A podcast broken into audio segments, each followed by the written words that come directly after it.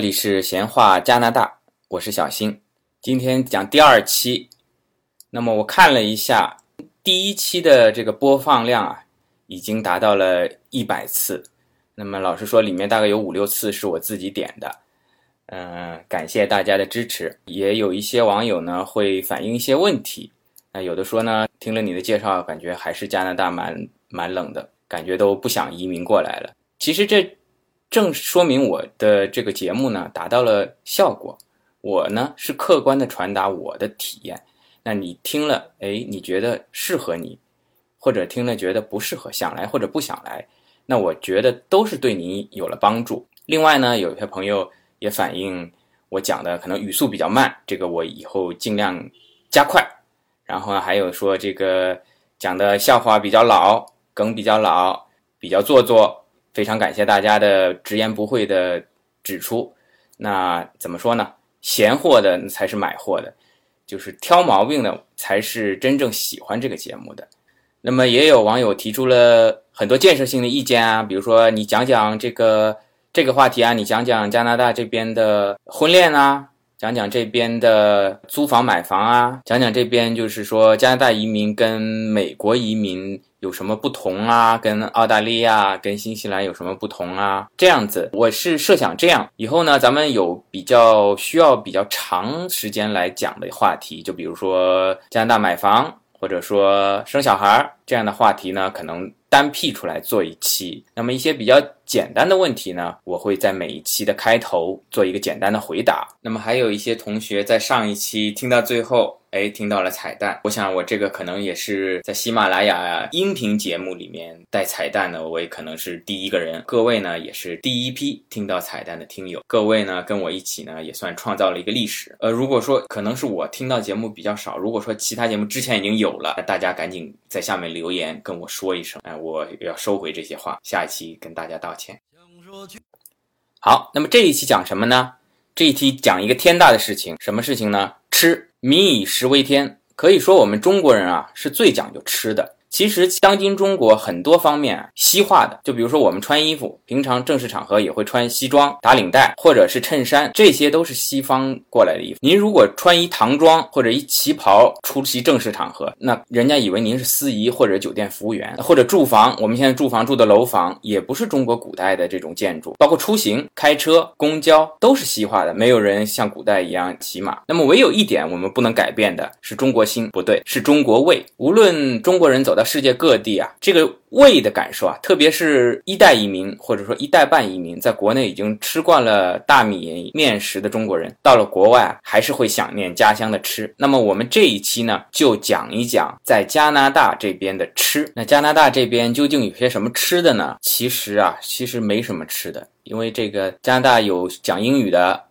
从英国过来的，还有魁北克这边讲法语的。我所待的这个地方，蒙特利尔是法国殖民者最早待的地方。那么有朋友过来这边就说：“哎，小新啊，带我去吃这个法国大餐。”呃，其实呢，我告诉你，这边其实法国大餐不能说没有，还是。很难找的，而且本地人也不太吃。为什么这么说呢？魁北克在法国人殖民最早是在一五几几年，后来大量的殖民呢，在一六几几年。而我们通常所说的法国大餐，其实这个概念是在。一九七零年以后才产生的，而即便是古典的法式大餐，它也是在一七几几年，在法国大革命时前才产生的。所以其实这边没有想象当中那种很法式的吃法。那么说到这边最最著名的有特点的东西呢，是什么呢？叫普丁，英文大概叫 poutine，p o u。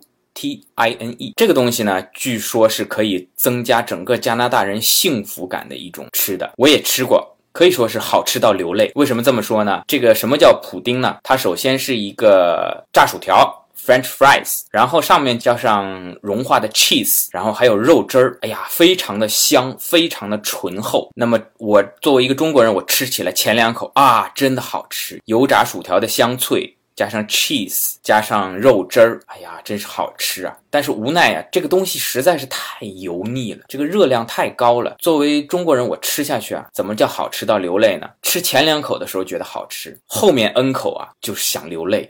因为实在太油了，实在受不了。那么如果您来这边旅游呢，想尝一尝这个加拿大的特产呢，那我建议您呢，呃，不要一个人点一份儿，两三个人 share 一下就好，尝一尝。短期来旅游呢，您其实可以网上查一查这边有什么好吃的，去尝试一下，没有关系。那我今天重点讲一下，作为一个移民或者说一个长期探亲过来，我们中国人吃饭的问题。在蒙特利尔这边呢，中餐馆其实还是比较全的。西到西安的美食，东到这边上海小笼包、北京烤鸭，南边的呢这种粤菜，在唐人街都是非常全的，口味非常全，而且呢也比较正宗，甚至可以说跟国内不相上下。因为这些很多都是老移民开的，都是很早以前，甚至是四九年之前就移民过来的人，他们做的这个东西。那么如果说您自己家里做饭呢，各种中餐的食材还是买得到的，呃，各种我们中国人常吃的蔬菜还是买得到的。但是加拿大因为比较冷嘛，所以它的蔬蔬菜跟水果呢，基本上是靠进口的，价格呢会比美国略贵，呃，也有的比国内便宜的。那么我觉得过多的价格比较是没有太大意义的。我举个例子说，这边呢葡萄呢大概是两刀一磅，那么红提提子呢也是两刀一磅。那么有朋友说，哎呀，国内这个葡萄我可能，那有朋友可能会说，哎呀，加拿大这个葡萄好贵啊，两刀我折成人民币大概要十块钱，十块钱一磅，一磅大概是九两，十块钱九两，好贵。哎，提子好便宜啊，我这个在国内吃美国进口红提大概三十多一斤啊，哎，加拿大价格便宜，那么我到了这边我就吃提子不吃葡萄，我觉得这个没有太大意义。在中国的价格可能因为这个东西是进口的就贵，这个东西是本地的就便宜。那在加拿大来说，全是进口的，可能都是差不多的价格呃，我觉得还是您过来，根据您喜欢吃什么就吃什么，而不是觉得哪个比国内划算，我吃哪个。另外这边呢，就是说做中餐的各种调料，在华人超市还是非常齐全的，因为这边来自全国各地的移民都有。早期的呢，可能是广东、福建，后来呢又是东北，再后来呢北上广都有。而现在呢，在河南、河北，全国各地过来读书的留学生也好，移民也好，都很多，所以各种口味的调料基本上都能买到，甚至我觉得比国内有些超市还要容易。为什么这么说呢？呃，因为我比如生生活在上海，我到上海的这个大型的超市去看，可能根据上海人口味的，比如说拿酱油来说，生抽、老抽这两种东西会。主要，然后呢，有各种品牌，有李锦记的，有六月鲜，各种各样的。然后呢，其实你想买广东人烧菜的蚝油啊，或者说是拌煲仔饭的甜酱油呢，可能也有，但是可能就不太容易找。而这边呢，它可能品牌比较少，就那么一两个品牌。但是呢，它从南到北各个地方所需的这个调味品的品种还是比较全的。呃，那因为这边最早过来的是广东那边的移民嘛，那么所以粤菜非常全。而且这边粤菜餐馆也很多，很受欢迎。那么我说的这个粤菜呢，其实有两种粤菜，其实是同音字啦。一个是我们广东的粤菜，另外这个地方呢有很多越南的，包括有很多华人先移移民到越南，然后呢很早以前移民到越南华裔，然后呢又移民到加拿大这边的，就是越南的那个粤粤菜在这边呢。像越南春卷啊，各种越南人的这个食材也很全。那么比较不好买到的呢是活鱼，这个呢在老外的超市是没有的，只有在华人超市会有活鱼，而且品种呢也比较跟国内相比品种比较少。而且即便是跟国内相同种的鱼呢，可能有一句话说“橘生淮南为橘，生淮北为枳”，因为这个鱼到了加拿大呢，它可能生长的条件，它外形可能是一样的，但其实里面的东西呢，味道上面可能又不太。太一样，就拿。咱们国内常吃的鲫鱼来说，国内的鲫鱼是很鲜，但是呢，缺点是刺很。那么我这边买到的鲫鱼呢，个头比较大。然后呢，我也不知道是为了西方人的他们不会吃鱼啊，是怎么个情况？它刺很少，只有几根大骨头，就有点进化成像带鱼这种感觉了，就是一根大骨头，其他地方就没骨头。那么一些广东人爱吃的石斑啊，什么这些鱼是有的，但是价格是相当的贵，大概都要二三十块钱一磅。那么即便是普普通通，我刚才刚才讲到的鲫鱼活的，大概也要七刀左右一磅。那么有一个东西这里比国内便宜，就是加拿大龙虾。现在正好也到了龙虾季，我我上周也吃了一次，价格呢大概是在七刀到十刀一磅，呃，这个区间浮动，价格还是比较实惠的。那么上周我吃的时候呢，其实犯了一个错误，我挑了一只最大的，大概这一只有三点五磅，后来才发现其实买一磅半左右的就可以了。这个三点五磅呢太大，首先它锅里面想煮想蒸放不下，第二这个老龙虾的成精了，这个壳实在是太硬，刀都劈不动，这个要拿这种大砍刀来剁。但其实说回来呢，这个龙虾的肉啊，呃，无论是大龙虾也好，就是小一点的一磅多一点的这个中等的龙虾也好啊，其实我个人感觉不如咱们国内的大闸蟹好吃，因为这个大闸蟹小，它肉质鲜。这个龙虾呢，说实在的，它的肉有点老，有点紧。那老外呢，吃起来比较简单，因为它肉大嘛，把壳扒下来就是一条肉。他们有的时候焗龙虾、烤龙虾这么吃。那么作为我们中国人，有时候喜欢吃它原汁原味的清蒸啊、水煮啊，它是有一股淡淡的海鲜的这种甜味儿跟咸味儿，但是还是有点硬，有点老。这个肉，那这边的猪肉跟牛肉呢，相对来说比国内会便宜一些。然后还有一个东西是，呃，基本上是绝对买不到的，就是前面说活鱼，你在中国人超市还买得到，那个活禽咱们是肯定买不到的。基本上你能买到冰鲜的已经是蛮好的，因为这边老外基本是鸡胸肉、鸡翅、鸡腿，然后没了。像我们中国人还会吃鸡的脖子、翅尖，啊，翅膀还分中翅、上翅，呃，然后甚至有人喜欢吃鸡屁股。那你在这里，只有在中国人超市里可以买到整只的鸡、鸭，呃，在老外的超市里呢，那其实只有买到是鸡的肉、鸭的肉。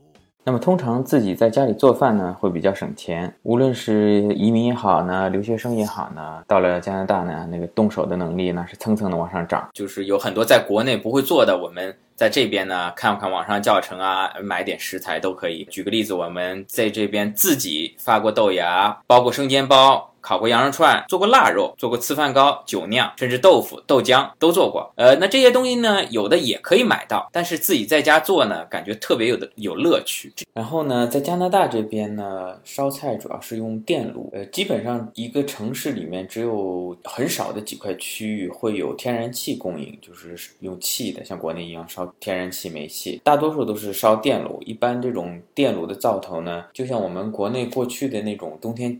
取暖的那种电炉有一个电热丝，一圈一圈的，像一个蚊香一样的。呃，一般一个灶头是至少有同时有四个炉头。呃，四个电炉有时候做菜还是感觉蛮方便的，因为国内一般的灶头是两个嘛。那四个呢，有的时候可以一有的烧汤，有两个同时在炒菜，还有一个在红烧。那么一般来说，这个炉子下面呢会带一个大的烤箱。那么到了这边呢就。觉得其实烤箱用场还是挺大的，在国内可能用这用的比较少，这两年可能有很多同学烘焙啊会会用到烘焙蛋糕啊面包会用到。那这边呢，其实有很多烧很多菜，烤鸡啊烤什么的是用烤箱。那烤箱有一个优点呢，就是说你关起关起门来在里面烤。它是没有油烟，老外也比较喜欢的。然后因为这边冬季比较久嘛，到了夏天呢，大家都喜欢在户外。那这边的那个 B B Q 文化是很盛行的。呃，到了夏天呢，因为家家户户可能都有后院嘛，就会把这个 B B Q 的炉子拿出来。如果是住公寓的呢，有些就会放在阳台上，那买回来各种各样的肉在上面烤着吃。像我隔壁家一个邻居呢，老外呢，就是。我经常在下午的时候就闻到一股焦味儿，我我想我在烧什么菜烧焦了。后来看到我也没在烧菜，哎，打开阳台门一看呢，哎，他们家又在 B B Q 了。好了，那关于吃呢，我们今天就讲这么多了。以后我有如果什么新的体会呢，再跟大家分享。呃，那么本月底呢，也就是下周二，我就会搬家，搬到我的新家。到时候呢，正好我在新家里面再给。大家讲一讲加拿大住房的那些事儿，欢迎大家收听。如果新房子那边网络给力的话，应该会正常的更新。谢谢大家。